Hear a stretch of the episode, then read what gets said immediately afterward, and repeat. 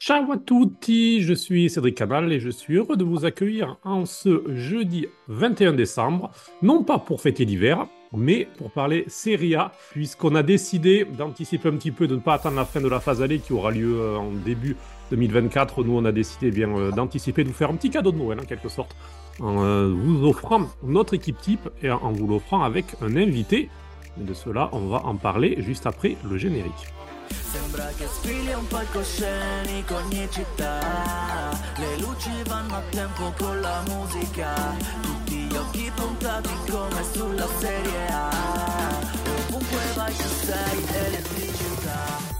Il vous a manqué, on le sait, on a eu des lettres, on a eu des mails, on a eu des tweets, on a eu une baisse de l'audience aussi. Alors on l'a, rappelé tout de suite. Antoine Aguelo, comment vas-tu? Ça va, ça va. Bon, un, peu, un, un peu surpris de devoir revenir aussi vite, mais bon, j'ai compris que pour l'avenir de ce podcast, il fallait que je sois toujours présent. Donc, je suis là. Merci, merci beaucoup Anto. Également avec nous, euh, Raphaël Gauthier. Salut Raph. Salut à tous. Et Nicolas Wagner. Salut Nico. Salut Cédric, ciao à tutti. Et puis, et puis on a un invité, je vous le disais euh, tout à l'heure, on a la chance euh, d'avoir un ami, euh, le journaliste à SoFoot, Andrea Chazy. Salut Andrea. Ciao Cédric, salut tout le monde. Alors Andrea, euh, qui a lui aussi un podcast sur la Serie A avec Eric Maggioli qui s'appelle Série Aperitivo. On vous le conseille, très très bon podcast aussi sur le foot italien. Voilà, plus il y a de contenu et plus il y a de produits de qualité sur le foot italien, mieux c'est. Donc on est aussi très content de, bien de, partager cette passion avec toi sur des projets différents et aujourd'hui autour euh, de ce podcast donc euh, qui est axé sur euh, le bilan de la Serie A. André, un petit mot tout d'abord avant de revenir ligne par ligne sur cette première partie de saison, sur les joueurs qui nous ont plu. Sur cette première partie de saison, toi, comment tu l'as vécu en, tant que, en tant que journaliste qui suit la Serie A et en tant que passionné? Bah, je dirais que c'est, j'ai trouvé que c'était plutôt une bonne première partie de saison. Alors déjà aussi parce que si on compare à l'an dernier, l'année dernière, euh, le suspense déjà pour le Scudetto était déjà quasiment euh, éteint parce que le Napoli était déjà très en avance.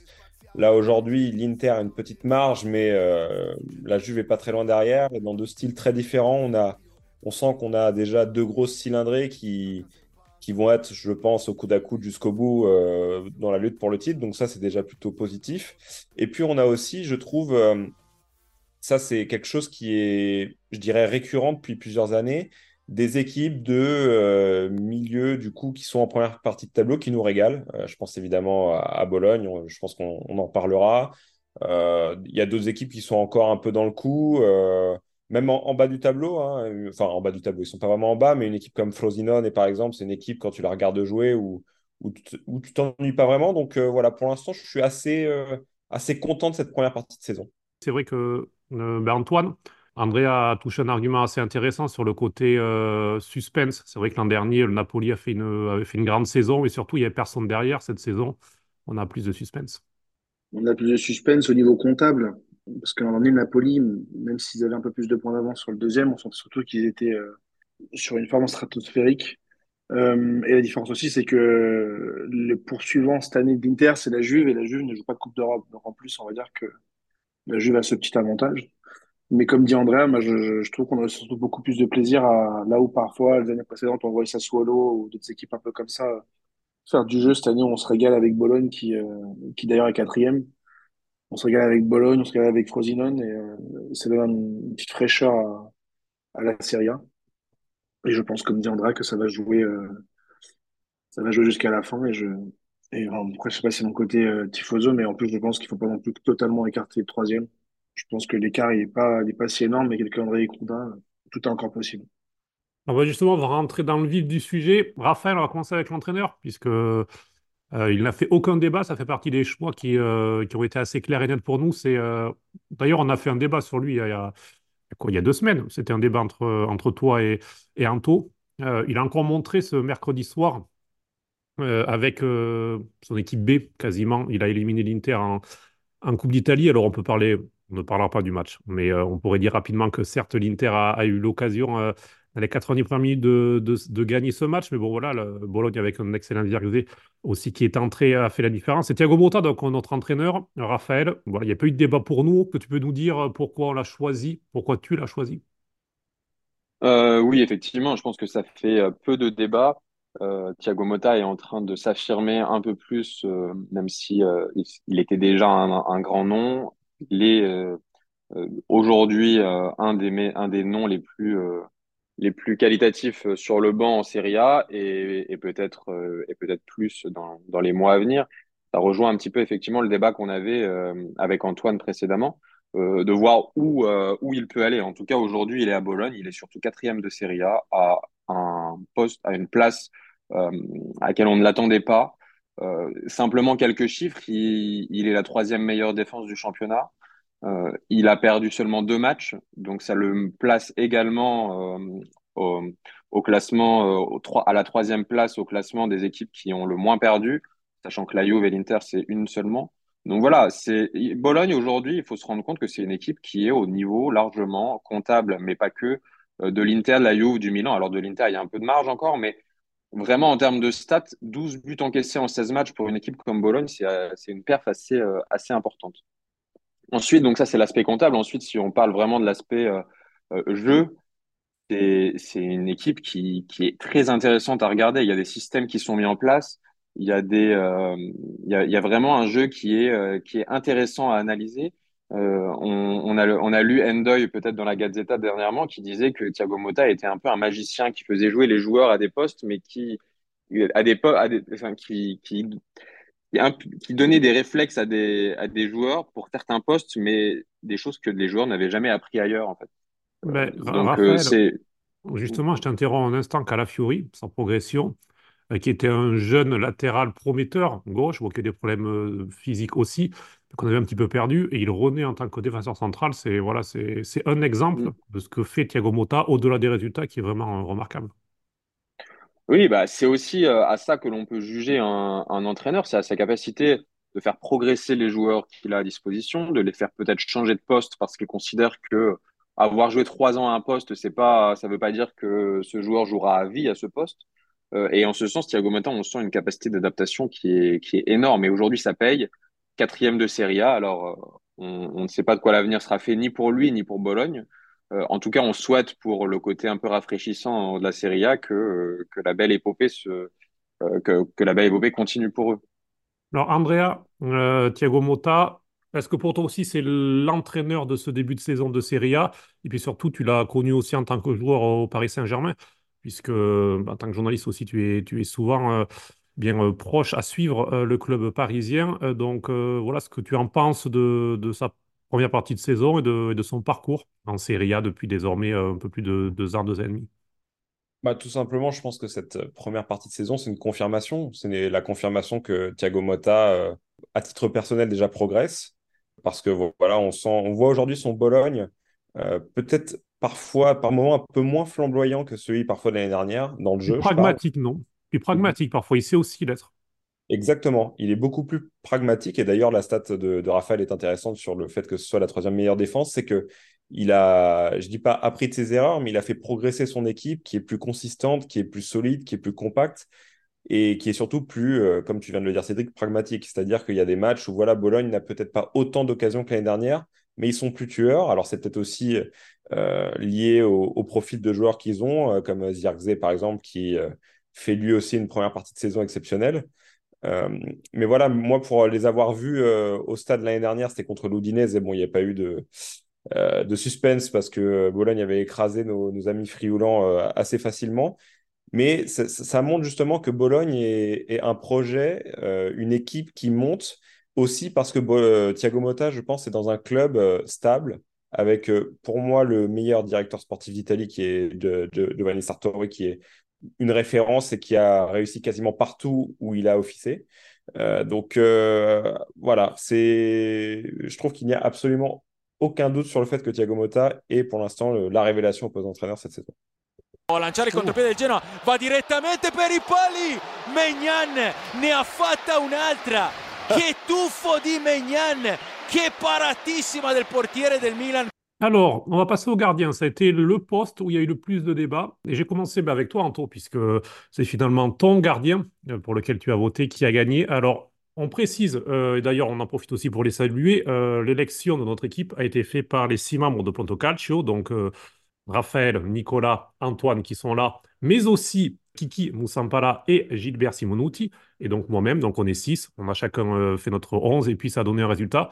Pour le gardien, euh, il y a eu quatre noms qui sont sortis du chapeau. Euh, celui qui a gagné au final, avec deux votes et donc un second tour, c'est Mike Maignan, Antoine. Pourquoi? Mais vraiment, pourquoi? Parce que moi, je n'ai pas voté pour lui. Pourquoi? Alors, alors, je vais expliquer pourquoi.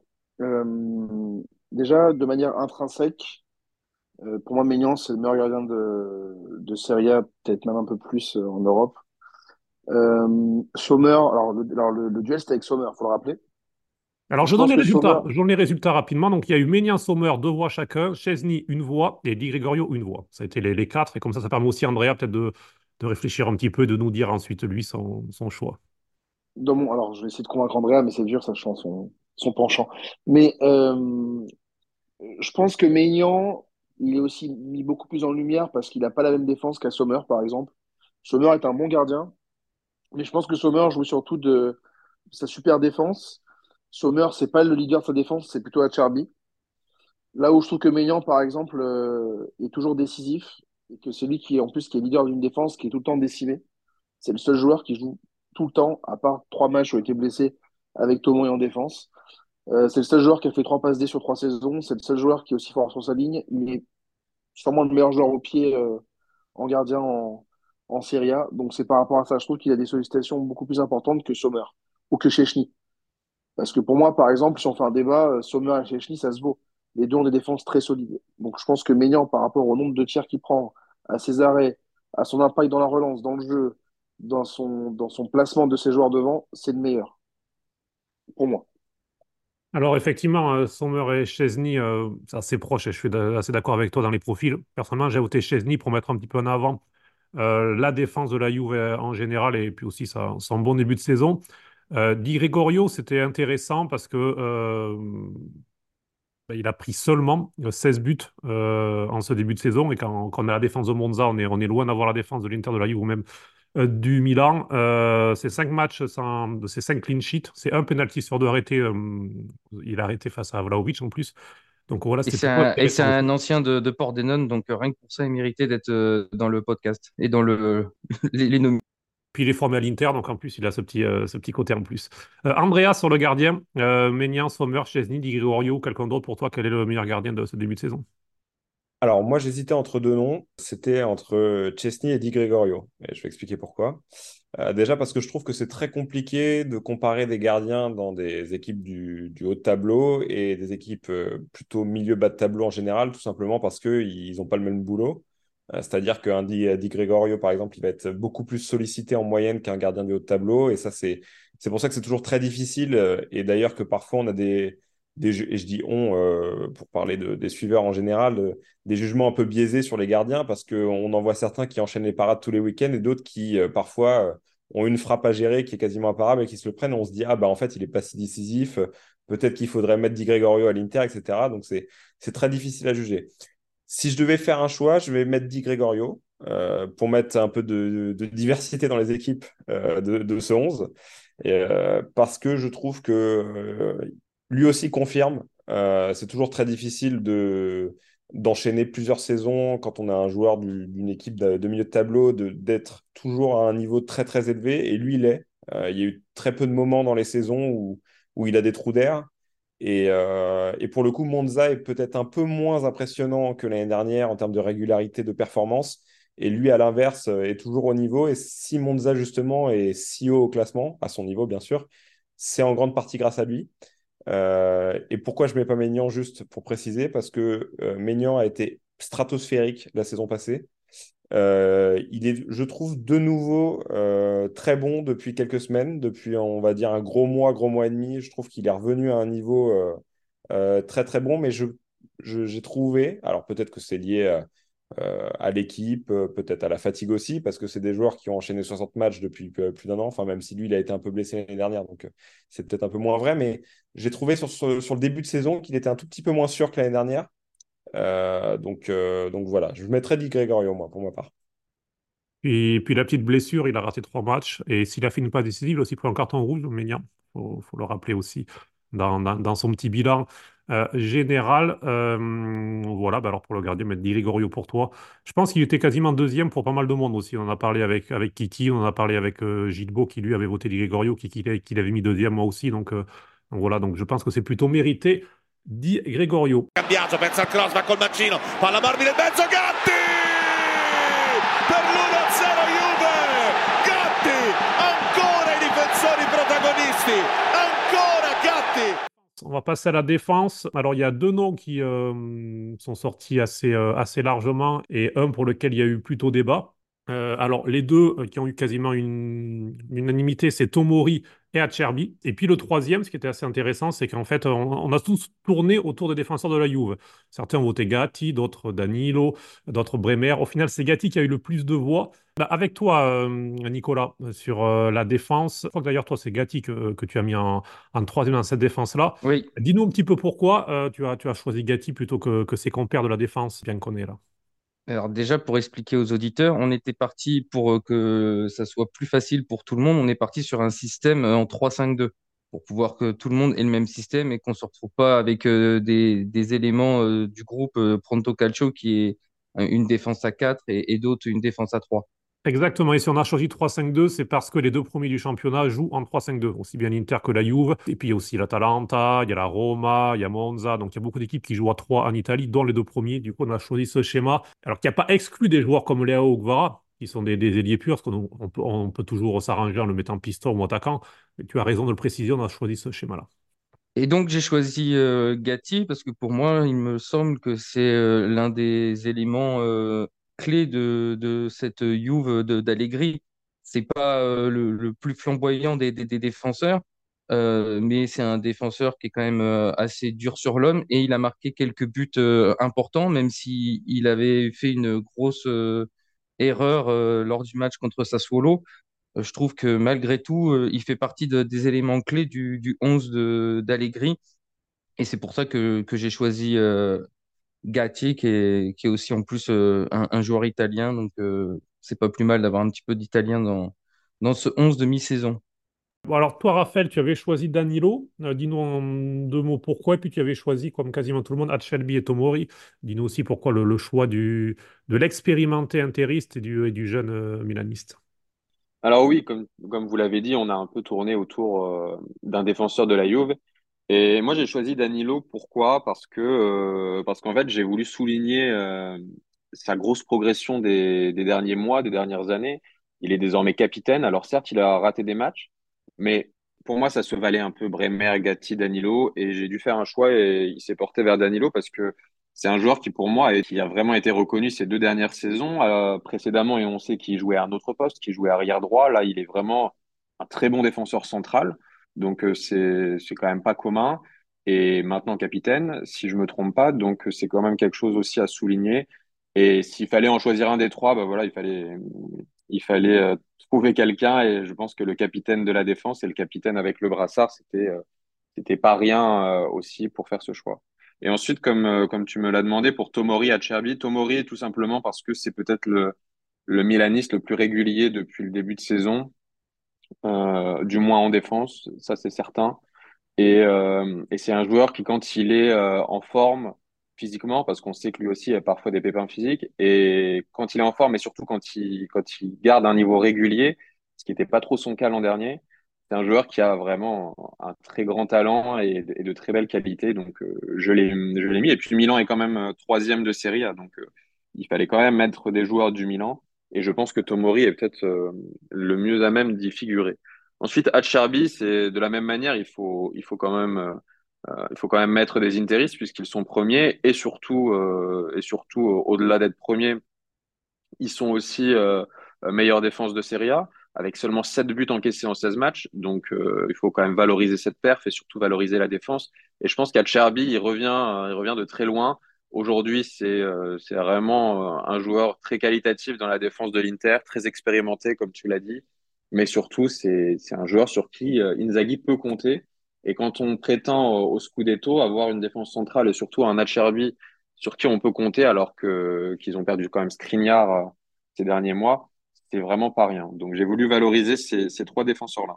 Andrea, dis-nous ton trio défensif. Alors, je précise une chose, je ne l'ai pas mis non plus, euh, mais je ne l'ai pas fait à contre-cœur pour pas que l'équipe soit trop intériste. Mais Matteo Darmian, qui a eu zéro voix, ça m'a un petit peu fendu le cœur parce que c'est aussi bien piston que, qu'axial droit. Il joue tous les matchs, tout le temps, il est toujours bon. Et c'est un petit peu l'âme de cette équipe. C'est Acerbi, le patron de la défense. Euh, Darmian, c'est l'âme de l'Inter. Donc, euh, voilà, il n'a pas eu de vote, mais, il, a, le vote du cœur pour moi, Matteo Darmian. Une âme de, une âme de l'Inter qui est formée à Milan, c'est un peu risible, mais bon, pourquoi pas, Cédric? On ne va pas parler de, de Pirlo, par exemple, de, joueurs comme ça, ça, arrive. Vas-y, Andrea. Non, bah, tu... je pense que vous avez tout résumé. Bah, déjà, les trois que vous avez choisis, euh... je suis grosso modo d'accord. Euh, Gatti, c'est le, c'est pour moi le, défenseur. Alors certes, euh, aussi peut-être parce qu'il a marqué des buts importants, mais c'est la révélation, confirmation de la Juve derrière. Et puis si la Juve, si la Juve c'est c'est aussi solidifié, c'est en partie parce que voilà, ils ont trouvé une assise défensive. Bon, ils ont retrouvé aussi un Bremer à un très bon niveau, mais ils ont retrouvé grosso modo une assise défensive beaucoup plus performante euh, que la saison dernière. Euh, donc c'est totalement logique de le voir. Euh, Acerbi, pareil, bah, la défense de l'Inter, on commence à la connaître. J'aurais peut-être mis Darmian personnellement parce que je trouve que justement du fait de sa polyvalence, euh, de, de sa régularité, de son apport dans, différentes, euh, dans différents compartiments du jeu. C'est, c'est pour moi un, joueur peut-être qu'on met pas assez en avant et, et je dirais que si Acerbi est toujours aussi régulier, euh, je le trouvais très très très fort sur la fin de saison dernière, notamment sur, euh, quand on approchait de la finale de la, de la Champions où il était à un niveau, je trouve, stratosphérique. peut-être que on aurait pu aussi mettre Darmian, comme tu l'as dit, Cédric. Et puis Tomori, bah, Tomori euh, vous l'avez dit mieux que moi, c'est le, le, le, garant, un peu le, le garde-fou de cette défense du Milan qui, qui permet aujourd'hui au, au Rossoneri d'être troisième, tout simplement, parce que c'est un joueur fiable. Et, euh, et, je dirais que dans ce Milan, alors certes, il y a d'autres joueurs fiables, mais des comme lui, il y en a très peu. Donc euh, voilà, je suis totalement d'accord avec vous. Je savais que tu un homme de goût, notamment sur Matteo Darmian, Andrea, il n'y avait pas de doute là-dessus. Ferguson Orsolini, pallone di ritorno per Ferguson. Può puntare Ocoli. Si abbassa per ricevere Zirze, può allargare a sinistra, invece sceglie l'imbucata. Occhio a Freuler che sterza, fermato Salmakers. Ferguson mette in porta il pallone dell'1-0. On va passer au milieu. Alors, sur milieu à 3, euh, deux joueurs ont obtenu euh, un 6 sur 6. Il s'agit d'Adrien Rabiot et d'Akan Chalanoglu. Antoine, euh, on a fait un débat il n'y a pas longtemps sur euh, le meilleur milieu de Serie A, est-ce que c'est Akan Chanoglu ou pas? En tout cas, pour nous, il est euh, le meilleur regista de, de Serie A puisqu'il a fait un 6 sur 6. Et puis Rabiot aussi, on a fait des, des, débats sur lui récemment. En tout cas, on peut dire que les deux, en ce début de saison, sont vraiment performants. Non? Et puis Kalanoglu, c'est un peu le chouchou d'Antoine. J'ai choisi au hasard de, de, de, de mettre sur ce joueur-là. Non, mais moi, je suis quelqu'un donné et d'objectifs, contrairement à d'autres, donc je peux expliquer sans problème que que dans son rôle de sentinelle, euh, c'est le meilleur joueur. On revient sur le débat qu'on avait fait. Euh, on avait aussi souligné que quand même en Serie A, cette année, il y avait comme une, une réelle pauvreté dans ce poste de, de régiste. Donc, euh, c'est un, est un, très bon joueur, un très bon tireur de penalty aussi. Surtout cette année, on peut voir aussi qu'il a augmenté encore son niveau dans la récupération. Il s'est devenu un joueur complet à l'aube de ses 30 ans. Euh, Inzaghi a, pour remplacer Brozo l'avait mis devant la défense et, euh, et, ça marche. Et ça a aussi permis de pouvoir mettre euh, Mkhitaryan titulaire. Donc en fait, il a tout ce, tout ce mouvement-là a permis à l'Inter aussi de d'avoir ce milieu de terrain très performant. Il est euh, il est complet, c'est un joueur complet, c'est un joueur qui ne se blesse plus, il joue, il joue beaucoup de matchs, il est assez régulier. Il a un impact aussi de leader sur l'équipe, ça se voit, il a pris ses responsabilités dans pas mal d'occasions aussi. Euh, donc pour moi, que Chalanoglu soit dans l'équipe type, c'est logique. Euh, tant, comme j'ai dit, par son travail défensif qu'offensif, tant par son placement. Il a aussi une intelligence de jeu.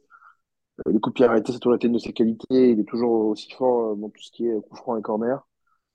Donc c'est logique. Et, et pour Rabiot, bah, Rabiot, c'est un peu le, la mezzala complète.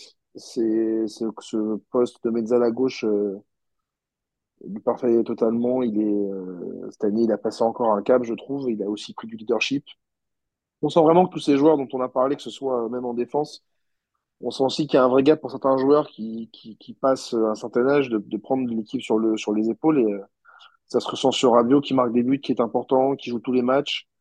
D'autant rappeler en plus que la Juve a perdu deux milieux de terrain, euh, un pour dopage et un autre pour, euh, pour les paris avec Fadjoli et, Pogba. Donc euh, Rabiot a pris sa responsabilité. Pour moi, c'est plus que les deux soient, que soient à leur place euh, dans l'équipe type.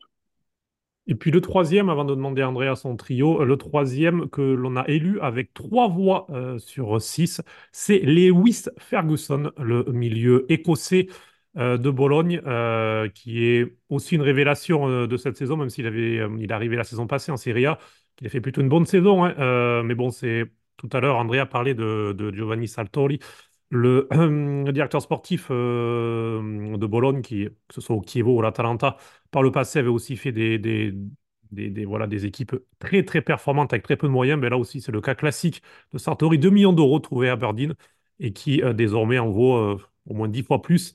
Déjà 3 buts et 3 passes décisives pour lui. Les autres votes pour ce poste-là, Mkhitaryan, une voix, Bonaventura, une voix. Et puis Nicolas a fait une petite euh, entorse un petit peu au schéma tactique. Il a, essayé de mettre Soulé, Mezzala pour, euh, voilà, pour l'intégrer. On a accepté bien sûr parce que lui aussi euh, fait, euh, un très très bon début de saison et l'une des révélations, le jeune de Frosinone prêté par la Juve. Mais je vais venir vers toi, Raphaël, puisque tu as voté Ferguson. Euh, ainsi que c'est aussi Gilbo et, Kiki qui ont voté pour lui. Euh, pourquoi tu as choisi Ferguson dans ce milieu euh, à 3? Alors, pourquoi j'ai choisi Ferguson? Tout simplement parce que, euh, comme je l'ai dit, et j'ai voulu respecter un peu cette logique tout au long de la, de l'équipe type, c'est que j'ai voulu valoriser des équipes. Et Bologne, je l'ai dit, je vais pas le répéter, c'est une équipe que, qui, qui a besoin d'être valorisée, mais qui, qui l'est parce qu'elle est quatrième, euh, pratique un jeu quand même intéressant, pragmatique certes, mais surtout euh, euh, intéressant contre les, contre les grosses équipes. Euh, pourquoi Lewis Ferguson plutôt qu'un autre? Alors, pour ne rien vous cacher, pour être transparent, j'ai hésité entre deux joueurs de Bologne, qui étaient Zirkzee devant et Lewis Ferguson. Euh, vous le verrez par la suite, mais j'ai pas choisi Zirkzee parce que pour moi, il fallait reconstituer Lautaro, Marcus Thuram dans l'équipe type. Donc, j'ai choisi Lewis Ferguson et euh, c'était pas euh, c'était pas un moindre mal parce que c'est un joueur qui est très important dans l'équipe de Thiago Motta. C'est un joueur qui peut à la fois jouer 10 et 8 avec ballon, sans ballon. Donc un joueur, un milieu quand même assez moderne. C'est pas un 10 euh, à l'ancienne comme dans les années 2000 on avait euh, l'habitude de, de les voir, c'est-à-dire euh, qui garde une position fixe. C'est un joueur qui, qui se balade beaucoup, qui, qui, qui, qui fait ses stats quand même parce que euh, parce que trois buts, euh, trois passes décisives, c'est c'est euh, c'est pas anodin non plus. Euh, c'est un jeune joueur, voilà, donc euh, 24 ans, international écossais. C'est quelqu'un d'im- d'important dans le schéma de Thiago Motta et, euh, j'ai voulu le valoriser euh, à côté de Çalhanoğlu et, et Rabiot parce que je pense qu'en plus ça pourrait être complémentaire avec un, un mezzala technique, euh, un regista technique pardon et, et Rabiot en mezzala et Ferguson peut-être qui se projette un peu plus. Je, pense que ça peut être, complémentaire les trois joueurs. Alors, Andrea, sur ce trio de Çalhanoğlu, Rabiot, Ferguson, est-ce que tu le valides en quelque sorte? Et puis, est-ce que tu as peut-être d'autres noms? À nous proposer? Non, je le valide. Après, je comprends aussi la proposition euh, Mathias Soulé, évidemment, parce que même s'il rentre pas dans le schéma tactique, euh, c'est quand même, euh, en termes de révélation jeune, le jeune à ressortir de cette première partie de saison de Serie A, parce que je pense que personne ne l'attendait à ce niveau-là, je pense, au bout de six mois, et qui plus est dans, dans un club comme Frosinone, où on avait un peu des, euh, des attentes en termes de jeu et en termes de performance, parce qu'on avait vu ce qu'avait fait Grosso avec en Série B, mais on sait toujours que passer le cap de la Serie A et de confirmer, c'est toujours difficile. Mais de, si Frosinone a pu euh, justement réaliser une plutôt euh, bonne première partie de saison, c'est en partie grâce à lui, parce que voilà, c'est, un peu le facteur X de cette équipe. hein. Je pense que si la Juve le, le rappelait cet hiver, il serait un peu dans le, dans le pétrin quand même, parce qu'en termes de, de, création offensive, il n'est pas tout seul, il y en a d'autres, mais, mais c'est lui qui est un peu le leader technique, je dirais, de, cette équipe. Après, bon, déjà, on va rapidement euh, e- expédier les cas Çalhanoğlu et Rabiot parce que c'est deux évidences. Euh, Çalhanoğlu, il a totalement fait oublier euh, Brozovic, qui est parti cet été et qui était quand même un, un maillon très important de l'équipe d'Inzaghi, même si déjà en fin de saison dernière, Inzaghi commençait à faire 100, mais bon, ça restait quand même une valeur sûre et Çalhanoğlu remplit totalement les fonctions que lui demande Inzaghi. Il a déjà marqué 7 buts en Serie A, ce qui est déjà son meilleur total sous le maillot de l'Inter. Euh, c'était il y a deux ans. Il l'a déjà égalé au bout d'une demi-saison, donc euh, ça laisse augurer une grosse saison aussi en termes de statistiques pour lui. Et puis Rabiot, euh, vous l'avez très bien dit aussi, voilà, il a, il a pris le capitaine de la Juve, il, il, est dominant au milieu de terrain. Je me demande s'il y en a un qui, qui, peut être plus dominant que lui dans une équipe de Serie A aujourd'hui.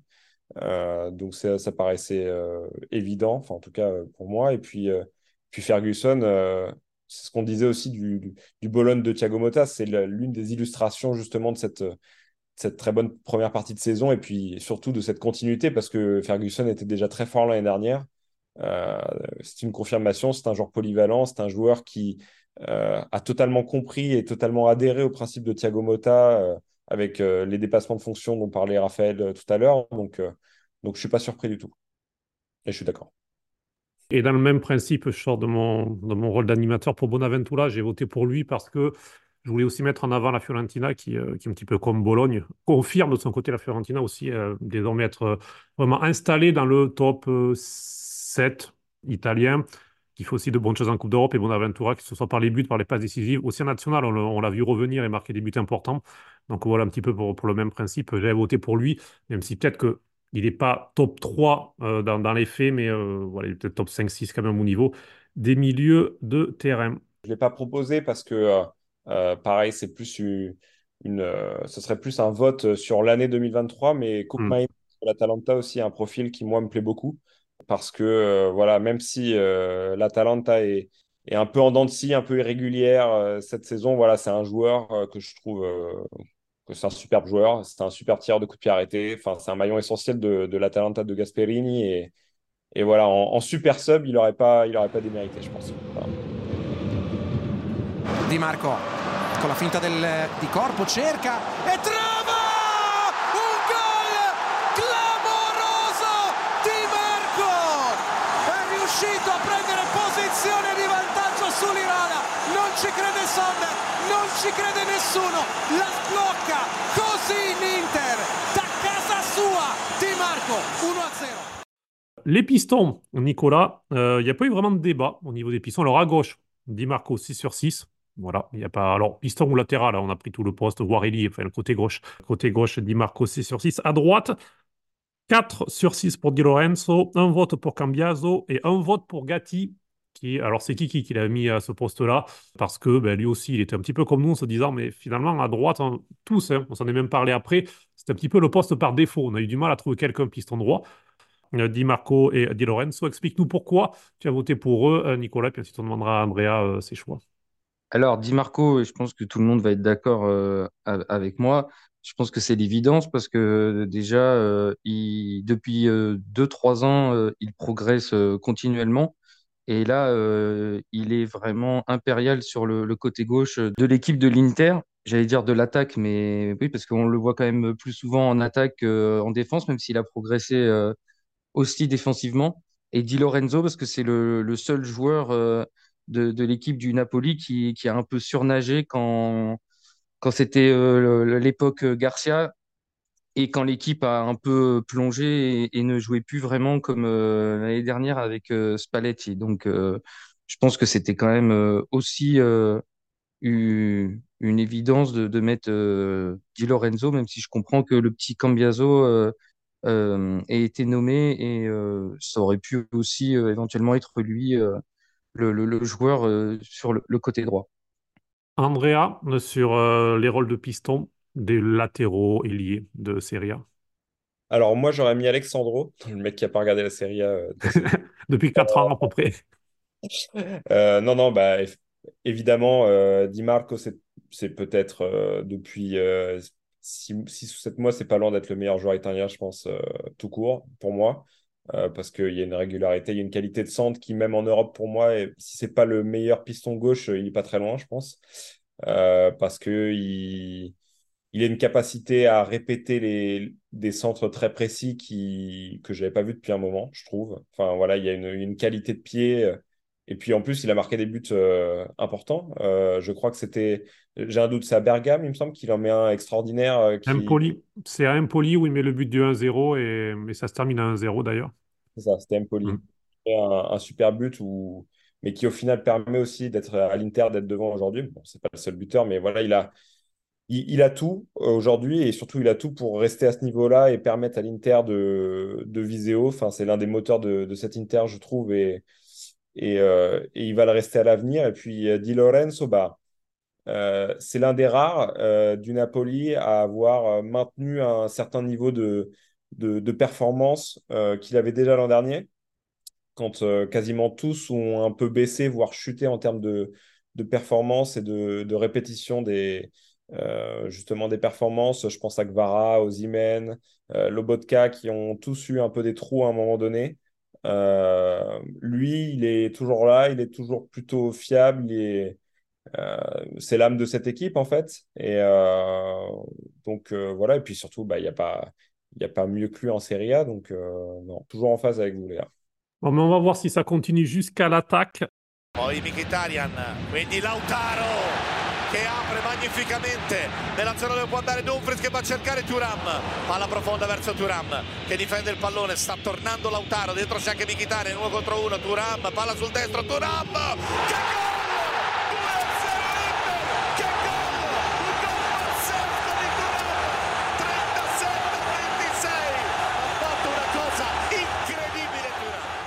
Alors l'attaque a une teinte assez, assez uniforme.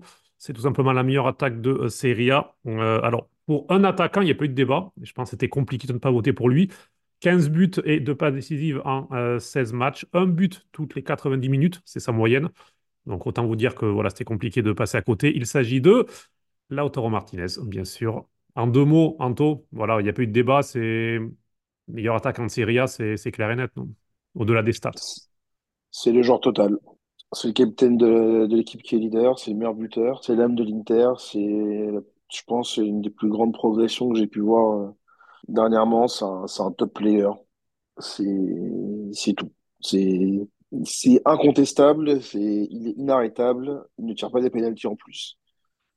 Bah, il ne sait pas les tirer, donc c'est bien qu'il ne les tire pas, parce qu'on l'a encore vu en Coupe d'Italie. Euh, il les tire, il ne les pas. Donc, euh.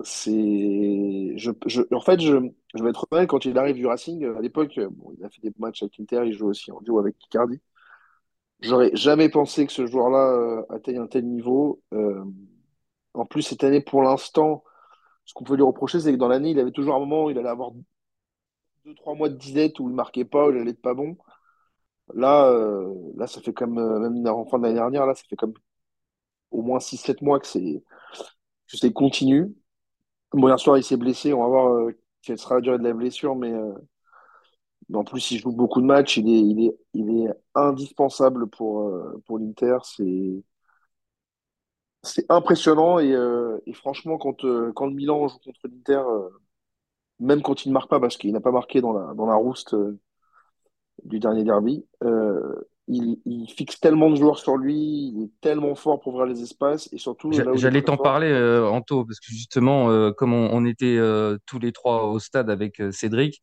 on avait vu que il avait une importance capitale dans, dans le jeu de l'Inter, même sur le jeu sans ballon.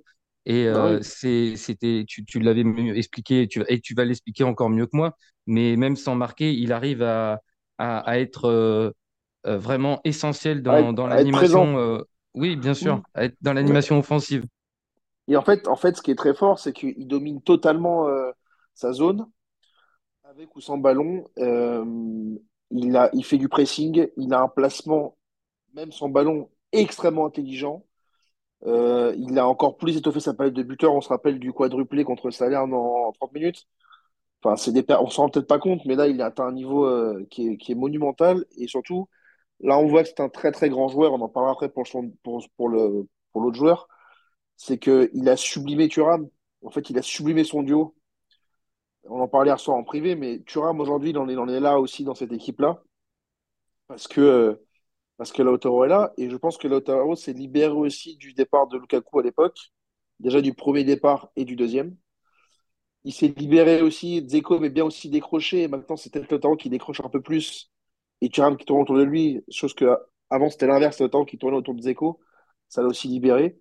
C'était un joueur, euh, enfin c'est un joueur total. Enfin c'est le, s'il y a parce, un joueur. Parce que aussi euh, Thuram est plus mobile que Lukaku. C'est aussi pour ça qu'ils ont inversé. D'ailleurs, il, a dit, hein. D'ailleurs, il a dit il y a quelques jours, Lautaro, que, hum, que Lukaku était un attaquant qui, euh, qui prenait deux défenseurs, qui ne bougeait pas.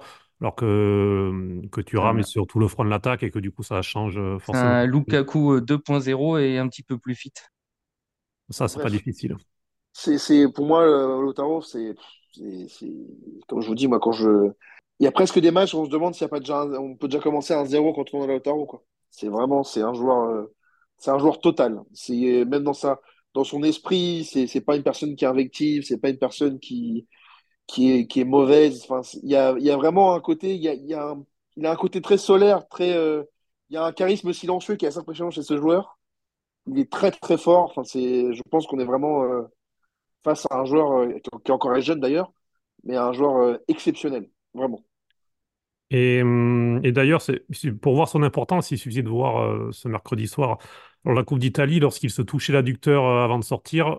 En fait, au stade, tout le monde s'en foutait du résultat du match. Le monde regardait juste si Lautaro allait bien, parce qu'on sait, c'est quasiment que la saison de l'Inter tient quasiment à la santé de Lautaro, vu son, importance, tu le disais dans les buts, son importance en tant que leader, et vu le niveau des remplaçants aussi. Euh, Arnautovic, c'est ça, qui est encore hier, bref. Euh, le deuxième, c'est Parnatovic, bizarrement. Il n'a pas eu de voix. C'est étrange. Euh, une voix pour Olivier Giroud, qui, euh, lui aussi, au niveau des joueurs de l'AC Milan, s'il fait partie des, des vraies satisfactions. hein, Je rappelle, puisque pour les attaquants, les statistiques sont importantes. 8 buts, 4 passes décisives en 13 matchs pour Olivier Giroud cette saison. Deuxième meilleur buteur de, de Serie A, donc euh, il mérite cette voix-là. Une voix pour Zirkzee. Euh, Raphaël en a parlé tout à l'heure. Et c'est vrai, 7 buts, 2 passes décisives euh, en 1300 minutes en 16 matchs, puis une grosse, grosse importance dans le jeu. La saison passée, juste euh, pour rappeler, il avait joué 19 matchs, mais il avait joué seulement euh, 800 minutes à peu près. Beaucoup d'entrées en jeu, ça avait été deux buts et deux passes décisives, donc euh, vraiment, il y a un vrai cap passé. Euh, mais bon, il a que 22 ans, il faut le préciser, mais un vrai cap passé euh, pour euh, le néerlandais Joshua Zirkzee euh, avec euh, Thiago Motta euh, sur le banc. Mais bon, il a fait un petit spoiler tout à l'heure. Antoine, c'est Marcus Thuram qui a été élu avec quatre voix aux côtés de Lautaro. Alors, Raphaël, tu as fait partie de ceux qui ont voté pour, Marcus Thuram. C'est aussi une évidence parce que Marcus Thuram, ben, c'est c'est 7 buts et 6 passes décisives, troisième meilleur buteur et meilleur passeur de Serie A. Et c'est dans ces 6 passes, 4 pour Lautaro. Donc, euh, ce qui montre aussi l'importance du duo. Il a aussi obtenu 3 pénaltys. C'est une vraie révélation qu'on commence à voir aussi en équipe de France d'ailleurs. C'est aussi intéressant sur ce volet-là. C'est que le repositionnement axial qu'il a vu un petit peu en Allemagne et qui se confirme dans ce 3-5-2 en, Italie euh, est en train un petit peu de, de changer sa carrière. Oui, totalement. C'est un poste qui lui va très bien. C'est euh, un compère d'attaque qui lui va très bien. Je pense que tout est réuni pour euh, que Marcus Thuram fasse la meilleure saison de sa carrière. Et pour l'instant, je pense qu'il l'a fait. Euh, on a parlé de Lautaro précédemment, mais avoir un joueur comme Lautaro Martinez à ses côtés, c'est assez impressionnant à quel point ça, ça te permet de développer des qualités qui n'étaient pas forcément euh, euh, très visibles précédemment, mais on, on se rend compte vraiment pour, pour nous qui regardons les matchs que Marcus Thuram a une vraie, euh, euh, vraie implication dans tous les buts quasiment de l'Inter, qu'il soit marqué par lui-même ou par Lautaro Martinez. Il participe beaucoup au jeu, il redescend, il a un rôle qui est assez prépondérant parce qu'il obtient aussi beaucoup de pénaux, comme tu l'as dit, et après qu'il ne tire pas, donc ça prouve aussi euh, qu'il aurait pu même euh, augmenter ses statistiques. Euh, encore une fois, d'un point de vue statistique, l'Inter, c'est 39 buts marqués, c'est 10 buts de plus que le deuxième euh, au niveau du, du enfin, euh, la deuxième équipe au niveau des buts marqués. Donc c'est assez impressionnant en termes de buts. Euh, pour moi, je l'ai dit, euh, dit en début de podcast, il fallait reconstituer cette paire d'attaque euh, dans l'équipe type parce que je ne vais pas dire que l'un ne va pas sans l'autre, mais Marcus Thuram sans Lautaro Martinez ne performerait pas autant. Et sans doute l'inverse est vrai aussi.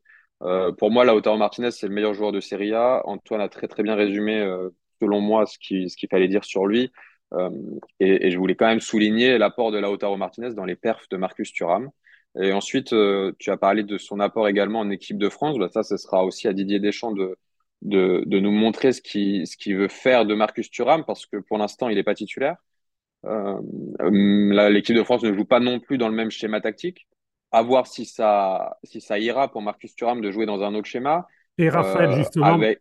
justement, Raphaël, je t'interromps, parce qu'on a parlé de lui au PSG cet été, parce qu'il est en fin de contrat. On a parlé de lui à l'AC Milan aussi.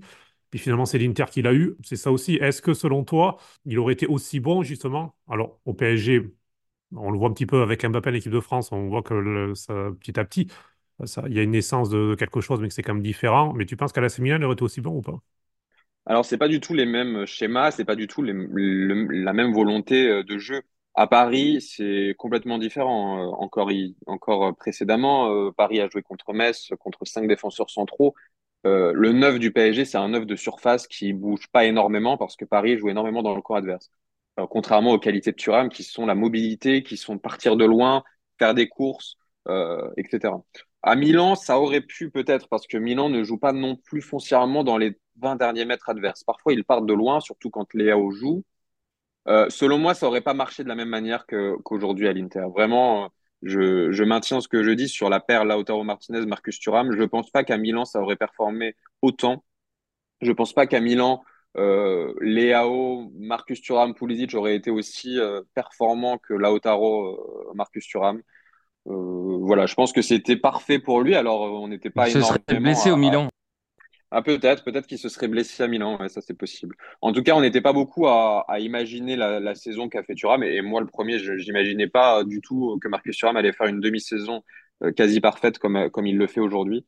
Euh, je pense qu'effectivement à Milan et encore moins à Paris, il aurait performé autant, et c'est pour ça que je mets un bémol aussi sur l'équipe de France. Attention, l'équipe de France ne joue pas de la même manière, et il n'aura, je pense, pas les mêmes performances ni les mêmes statistiques en équipe de France, alors qu'à l'Inter, il s'épanouit complètement quand on, quand on regarde les matchs, et toi, Cédric, qui, qui est euh, à Giuseppe Meazza très régulièrement, tu dois le voir. D'ailleurs, ça se voit dans ses célébrations. Il est content, il, il est aimé par le public, il est aimé par ses coéquipiers. Ah, il a eu une Je que intégration euh, de- parfaite. Moi, je pense, euh, de mon, de mon point de vue, qui suis extérieur, mais Cédric le dira encore mieux.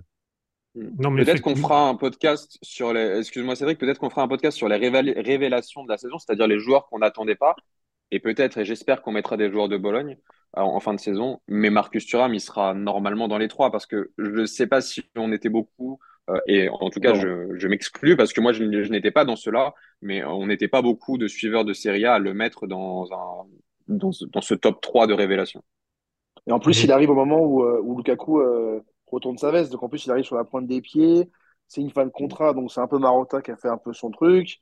Euh, évidemment, Ausi- Ausilio et Marotta jouent sur le fait que oui, le Milan s'est intéressé pour évidemment euh, faire monter la mayonnaise comme ils aiment bien faire, euh, comme avec Fratesi.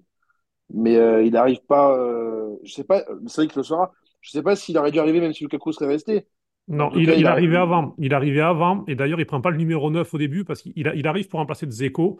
Euh, Lukaku est prévu. Donc, euh, effectivement, il arrive tranquillement comme troisième attaquant. Euh, il prend pas le 9. Et quand Lukaku retourne sa veste et s'en va, il annonce son numéro 9. Et il devient le deuxième attaquant.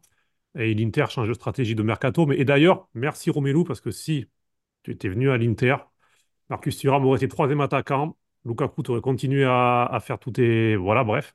On va pas dire de, de paroles euh, moches. Et puis euh, Thuram aurait eu beaucoup plus de mal. Donc euh, merci beaucoup Romelu. Grâce à toi, Marcus Thuram s'est épanoui beaucoup plus rapidement. Et Et puis, c'est une grosse pression. d'ailleurs, quand il arrive, je, me je me rappelle très bien, on parlait sur le groupe. Alors, Thuram, moi, j'ai dit en premier, j'ai dit, pff, j'ai dit Thuram, c'est pas non plus. euh, j'ai dit, c'est pas une grande perle pour le Milan.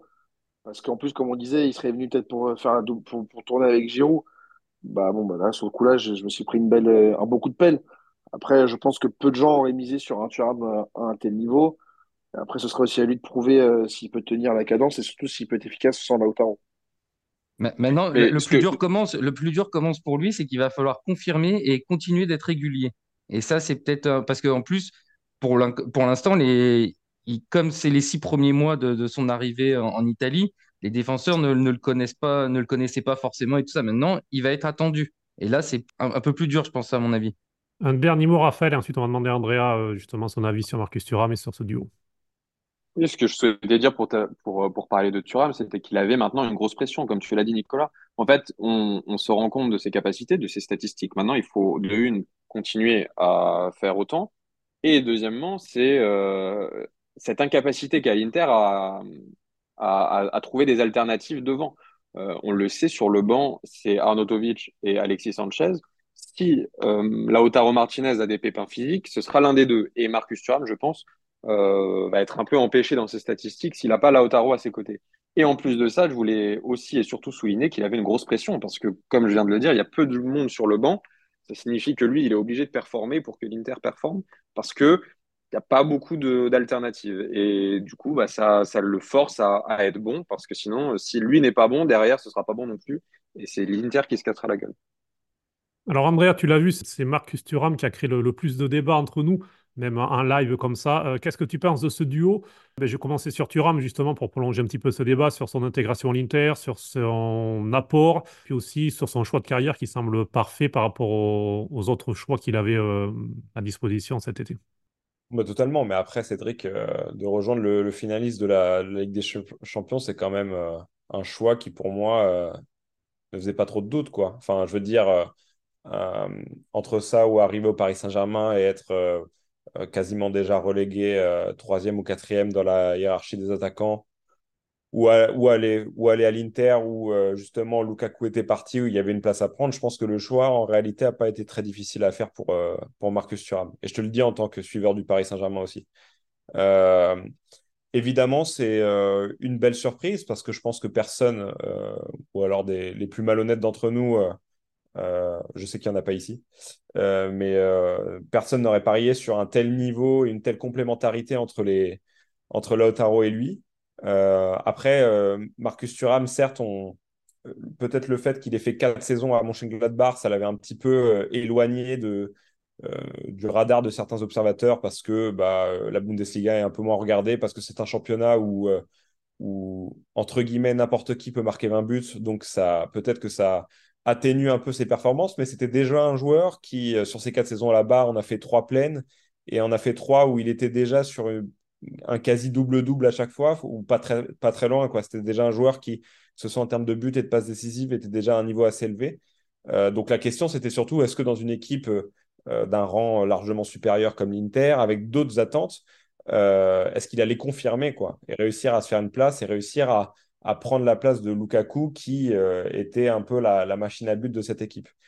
Mais en réalité, ce qu'on voit aujourd'hui, c'est exactement euh, ce que vous avez dit aussi déjà un petit peu, c'est que c'est un joueur qui, pour moi, est, s'il confirme, beaucoup plus complémentaire en termes de, de, qualité intrinsèque que Lukaku, parce que beaucoup plus mobile, parce que il a cette capacité aussi à savoir à donner le ballon, c'est-à-dire devant le but, pas, pas être en constante recherche du but, en constante recherche à, à marquer.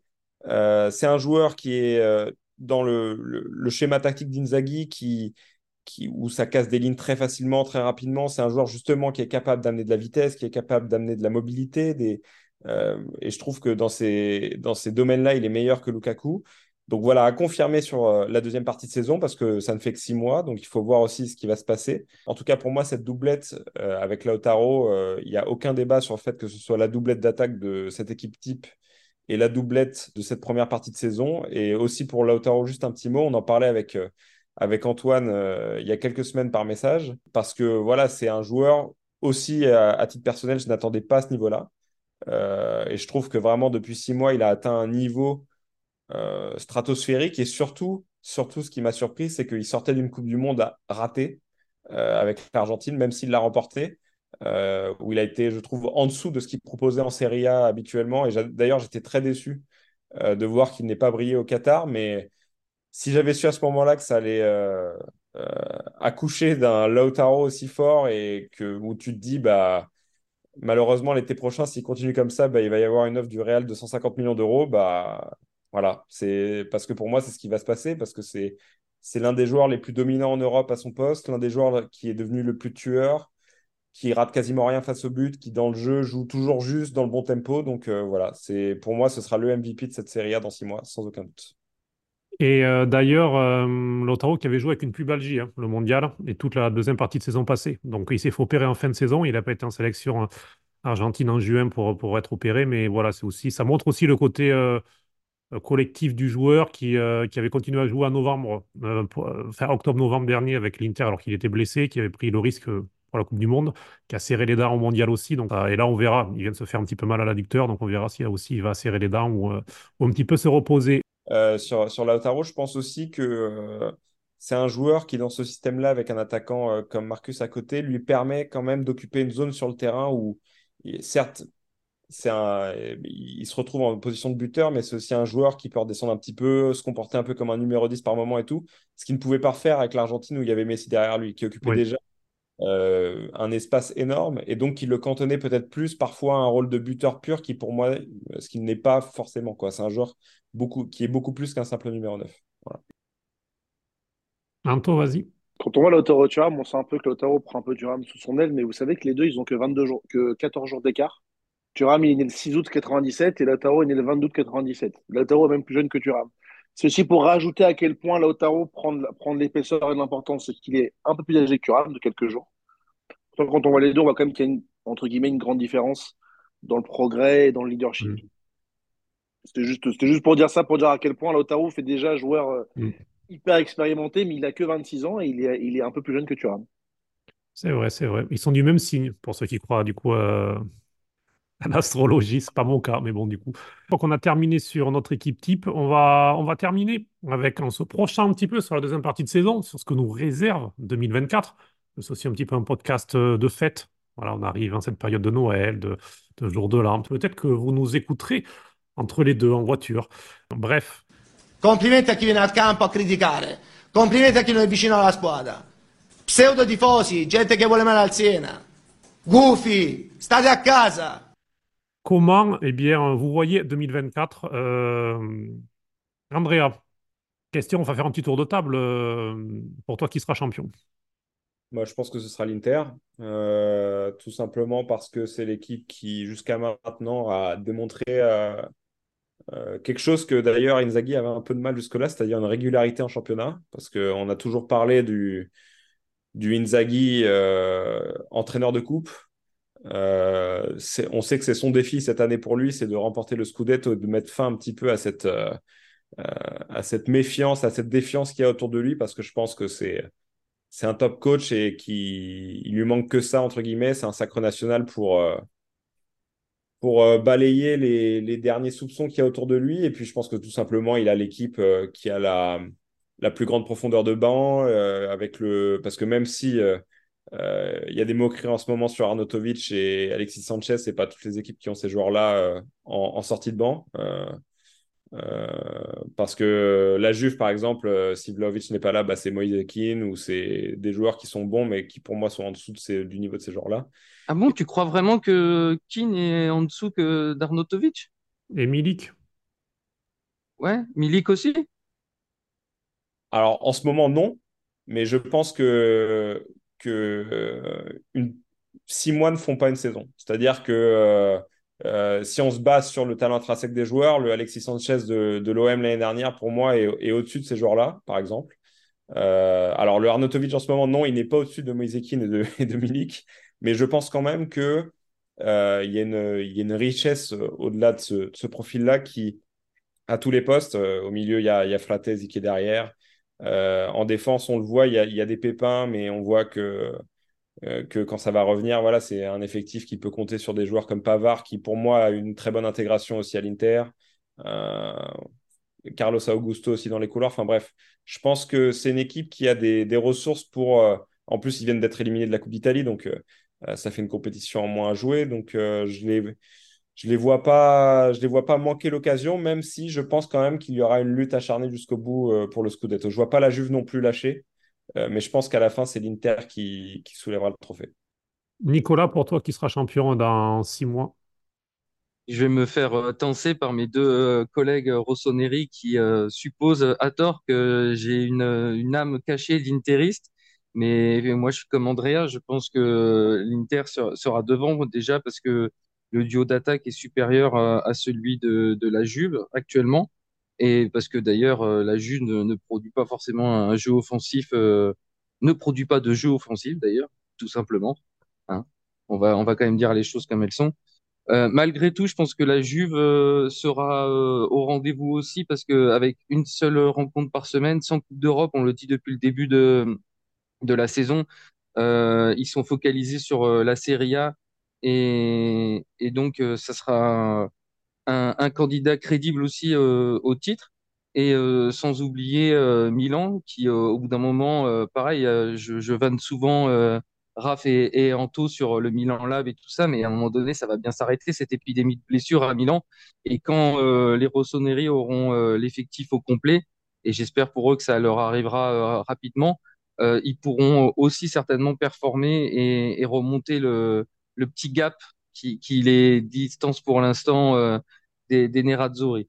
Mais euh, après, au-delà, au-delà de ça, ça va, ça va être compliqué. Euh, je vois pas le Napoli euh, faire une, une remontée. Et euh, je pense que Bologne, pour le coup, peut être la surprise pour les, les places européennes, surtout si la cinquième devient, devient qualificative pour la Champions, avec le ranking, euh, même si ça risque d'être compliqué, peut-être après avec les, les confrontations euh, européennes du printemps. Effectivement, euh, il y aura un duel notamment entre l'Espagne et l'Italie qui sera intéressant en Ligue des Champions pour, pour ça, mais bon, on aura l'occasion d'y revenir. Toi, Raphaël, est-ce que, est-ce que pour toi, l'AC Milan euh, est toujours dans la course pour le titre et qui tu vois champion? Euh, non, l'AC Milan n'est pas réellement dans la course pour le titre. Euh, qui je vois champion, l'Inter. Euh, je l'ai dit dans d'autres podcasts et, et je le redis, je vais pas me contredire. C'est peut-être l'équipe qui est la plus armée pour, euh, pour, pour jouer le titre, en tout cas peut-être la plus grande volonté. En tout cas, c'est ce qu'ils prouvent euh, en cette première partie de saison. Euh, je pense qu'ils ne vont pas perdre autant de points sur la deuxième partie. Alors peut-être pas faire un parcours quasiment parfait comme, comme là, mais euh, ils vont, enfin, en tout cas, c'est ce que j'imagine, c'est qu'ils vont s'accrocher à cette première place et euh, qu'ils vont aller briguer la deuxième étoile. Après, effectivement, ça, ça dépendra, et ça, je l'ai dit aussi, et je le redis, ça dépendra surtout pour moi euh, d'une ou deux choses, mais qui sont assez liées, c'est la forme physique des joueurs. Si effectivement l'Inter perd euh, des joueurs aussi importants que peuvent être Lautaro, Barella, ou Chala ou dans la défense euh, un Acerbi ou un Di Marco, ça va être très compliqué. Alors bien sûr, ils vont pas perdre tout le monde en même temps, mais s'ils ne perdent que, euh, ne serait-ce que Lautaro et que ça joue des matchs importants ou contre des concurrents directs, entre parenthèses, un peu comme Milan a joué beaucoup euh, de gros matchs euh, sans ses joueurs importants, et on en a vu les résultats. Mais bref, si l'Inter joue, joue sans Lautaro contre la Juve, contre Milan, contre Naples, ça sera pas forcément facile pour eux, et peut-être qu'ils vont perdre des points. En revanche, avec le 11 euh, type, je pense que l'Inter a, une voie assez royale pour être championne. Pour toi, Anto, qui sera, champion et, euh, et qui sera quatrième, si on part du principe que le top 3 semble bien dégagé, même si bon, il reste encore, euh, il reste encore 22 matchs, donc euh, beaucoup de, choses qui peuvent encore bouger, mais, voilà, si je te demande premier et quatrième. Je pense quand même que l'Inter va être championne. On avait prédit plutôt la Juventus en début de saison parce qu'on pensait pas que le niveau allait être aussi médiocre. Parce qu'on peut dire ce qu'on veut, là, ils sont deuxième. Ça défend bien, mais je pense quand même que dans certains matchs, dans certaines situations, il faudra aller chercher des points et leur jeu, euh, leur jeu trop défensif et peu inspiré, à un moment pêchera. Donc l'Inter aura une voie euh, toute tracée. Euh, le Milan, je le vois trop inconstant pour aller et trop loin. 9 points, c'est beaucoup, c'est trois victoires. Là, il faudrait que le Milan gagne trois matchs de plus que l'Inter sur la phase retour. C'est énorme. Trop compliqué dans ce contexte. Et pour la quatrième place, moi, je crois au retour du Napoli. Je pense que là, ils sortent d'un mois très difficile. Ils ont quand même pris beaucoup de buts. Ils ont pris beaucoup de défaites euh, entre l'Inter, euh, contre la Juve, contre le Real, euh, contre Frosinone encore là. Euh, je vois quand même Napoli récupérer sa quatrième place. Et je vois Bologne, si on a la cinquième place, se qualifier en C1 si on a la cinquième place. Je vois les Romaines, moi, complètement décrochés. Je ne crois pas du tout, moi, un retour de la Lazio ou de, ou de la Roma. Et euh, je vous poser une petite question qui, euh, touche euh, l'actualité. Quel club italien ira le plus loin en Coupe d'Europe? Pourquoi je vous pose cette question? Parce que la Cour européenne, en ce jeudi matin, a donné raison à la Super League et donc casse le monopole de, l'UEFA sur les compétitions européennes. En gros, ça veut dire bien que voilà, un projet de Super League, soit celui qu'on nous a présenté il y a désormais trois ans, ou un autre pourrait voir le jour et que ce soit l'UEFA ou les ligues nationales ne pourraient rien faire, même si encore euh, hier, euh, le, président euh, Gravina, le président de la fédération italienne, a dit que si un club italien adhérait à un projet de Super League ou quelque chose du, du genre, serait tout de suite exclu des championnats italiens. Victoire au niveau de la justice de la Super League. Peut-être qu'on est en train de vivre du coup qui c'est la, la dernière Ligue des Champions. Dans le format actuel, c'est sûr, puisque 2024-2027, il y aura un nouveau format, mais peut-être que on vit du coup la, dernière saison de, Ligue des Champions, euh, on va dire, un monopole comme ça. Pour rebondir sur l'actualité, Andrea, tiens, en deux mots.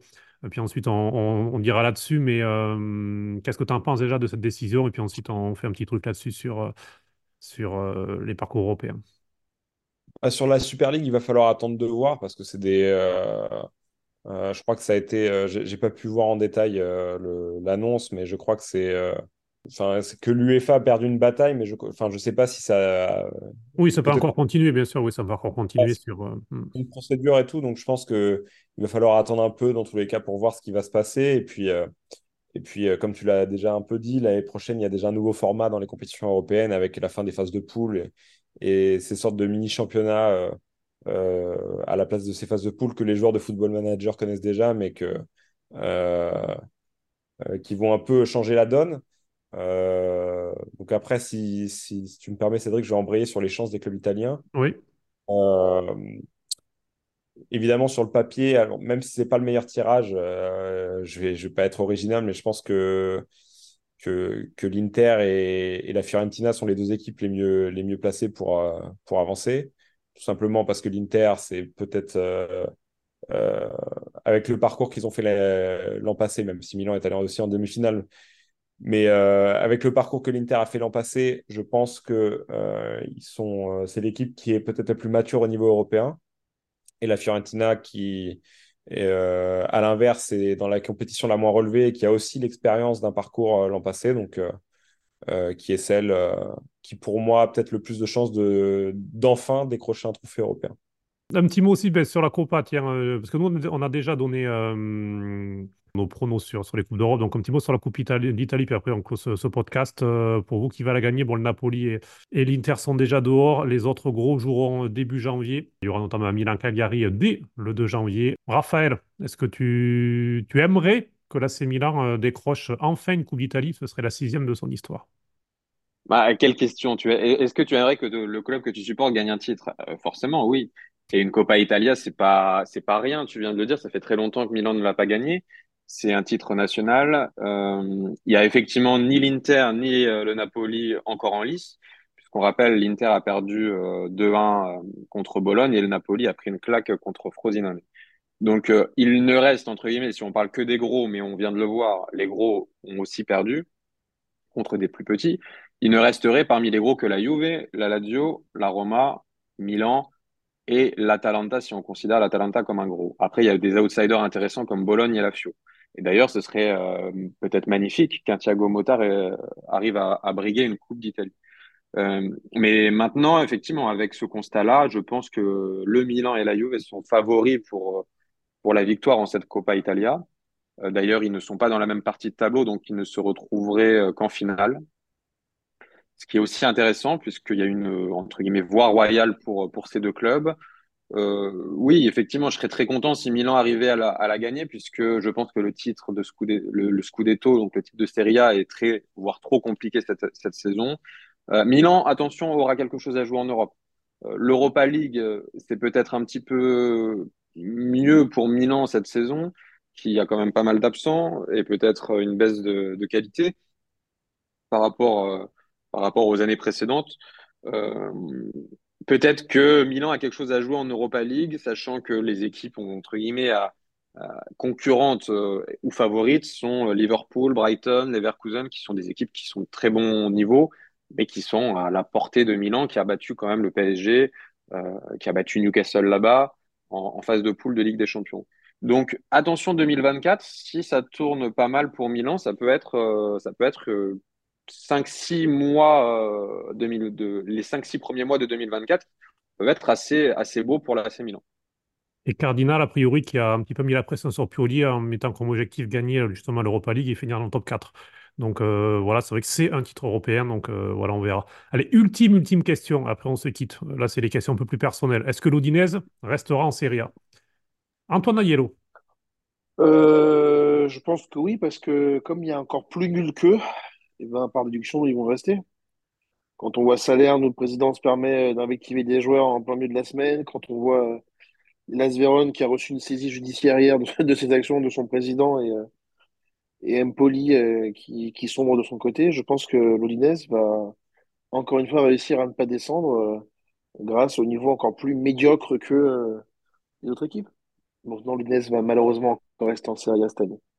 Nicolas, tu confirmes cette prédiction? J'espère en tout cas. Après, euh, je me dis que on a fait tellement euh, un- une première partie de saison euh, dégueulasse que est-ce que ça peut vraiment être pire? J'espère euh, beaucoup euh, en- au retour de, de Gérard Delofeu, qui pourrait être le facteur X qui manque dans cette équipe. J'espère voir le, le grand Luca euh, continuer à enfiler les buts de la tête. Pour ça, il faudra peut-être euh, passer par euh, le mercato pour euh, renforcer l'effectif qui est quand même euh, euh, assez médiocre. Et on, l'a évoqué euh, lundi, il y a des joueurs euh, euh, importants de, de l'effectif de la saison dernière comme Bekao ou Beto qui n'ont pas été remplacés. Donc j'espère que euh, après six premiers mois galères, euh, Lutinez va, se ressaisir et, faire une deuxième partie un peu plus conforme euh, à son standing, euh, même si ça ne fait pas plaisir à Antoine. Raph, tu voulais, tu voulais ajouter un petit mot avant de, de clore ce podcast sur euh, la Fiorentina, c'est ça? Oui, parce que c'est quand même une équipe très méritante et on en a assez peu parlé, même si on peut pas parler de tout le monde.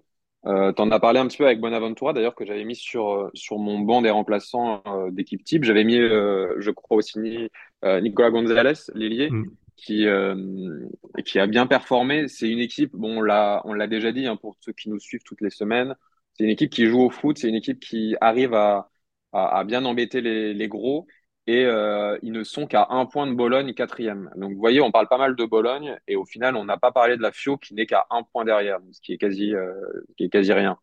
Ils Euh, embêtent les gros, sauf quand, sauf quand ils viennent à l'Inter. oui, parce que bon, j'ai pas envie de, de, de- ouais, je vais le dire quand même. Le, le match contre l'Inter, pour ceux qui l'ont vu cette saison, ils ont vraiment donné leur cul et je et je maintiens ce que je dis. Je l'avais dit en direct, je l'avais dit après le match. Ils sont arrivés, ils sont arrivés dans ce match. On aurait, on aurait dit qu'ils ils, étaient un match d'entraînement. Alors certes, l'Inter a bien joué, mais le match là, vraiment, c'était pas la Fio que l'on connaît. En tout cas, les les les matchs qui ont suivi de la Fiorentina ont été tout autres. Donc, je- bien sûr, il n'y a pas de complot. Ils n'ont pas fait exprès de perdre. En tout cas, les matchs d'après étaient tout autres. Et, et là, la Fiorentina, sixième à 27 points, égalité de points avec Naples, un point derrière Bologne seulement. Attention, ça peut être aussi une surprise. Et en tout cas, les joueurs, euh, les joueurs de la Fio et Bonaventura, ça me fait très plaisir pour lui, ancien du Milan et, et toujours valeureux, euh, performe et, euh, et, euh, et je suis assez satisfait. Andrea, juste un mot sur euh, Italiano. Pour moi, Italiano, il, je sais pas, je le sens faire une carrière à la Gasperini, c'est-à-dire, euh, je ne vois pas entraîneur de grand club, je, ne sais pas. Autant Mota, je, je pense qu'il ferait une grande carrière d'entraîneur. Italiano, je ne le sens pas. Euh, c'est un très bon technicien, mais je sais pas. Je pense que la gestion de la, de la pression des grands clubs, c'est pas fait pour lui. Qu'est-ce que tu en penses? À voir. Encore faut-il Oui, que, euh, que, qu'on lui laisse la chance et une chance dans l'un des, des quatre top clubs de la Serie A, parce que même si la Fiorentina est évidemment un, un grand club, euh, euh, une des, une des sept sœurs, euh, je pense que ça reste aujourd'hui un club de plus outsider que vraiment dominant en Serie A, et donc qu'il faudrait le voir à l'œuvre aussi avec un effectif euh, justement euh, qui, qui serait armé pour jouer une plus grande Coupe d'Europe que la Conference League. Euh, parce que quand on regarde sa carrière pour l'instant d'entraîneur, c'est une progression. euh, Spezia, euh, Fiorentina et, et pourquoi pas un, un plus grand club plus tard. Donc, euh, Le Milan, ils vont exemple, chercher un, entraîneur euh, cet été. par exemple, le Milan, euh, le, le Napoli, je sais pas, voilà, peut-être a déjà un club où il y a déjà des, des plus grandes attentes et une plus grande pression. Donc, euh, euh, j'ai envie de lui laisser une chance, euh, justement parce que je pense que c'est un coach qui euh, parvient jusqu'à présent à faire progresser ses équipes et avoir des résultats.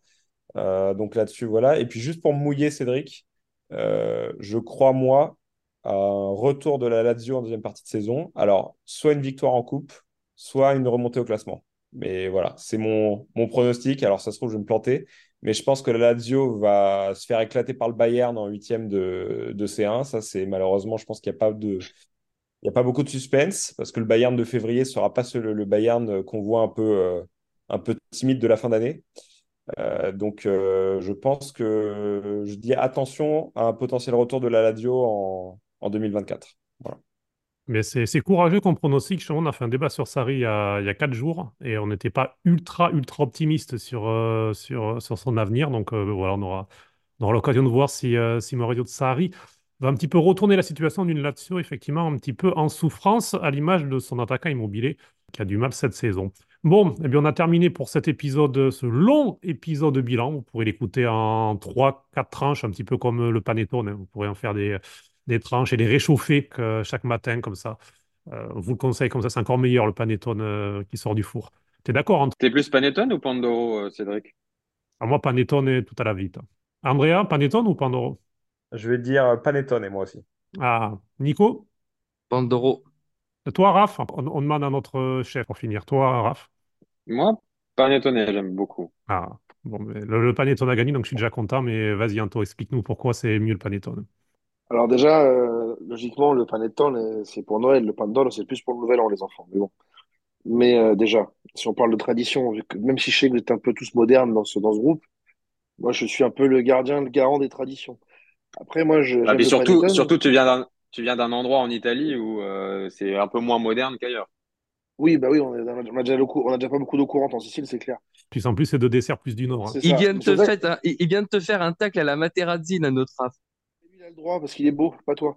En revanche, moi, je suis un peu plus moderne. Moi, je fais le panettone à pistacchio di à la pistache de Bronte. Et d'ailleurs, euh, j'en ai au restaurant. Si les gens sont intéressés, j'en offre plein pour Noël.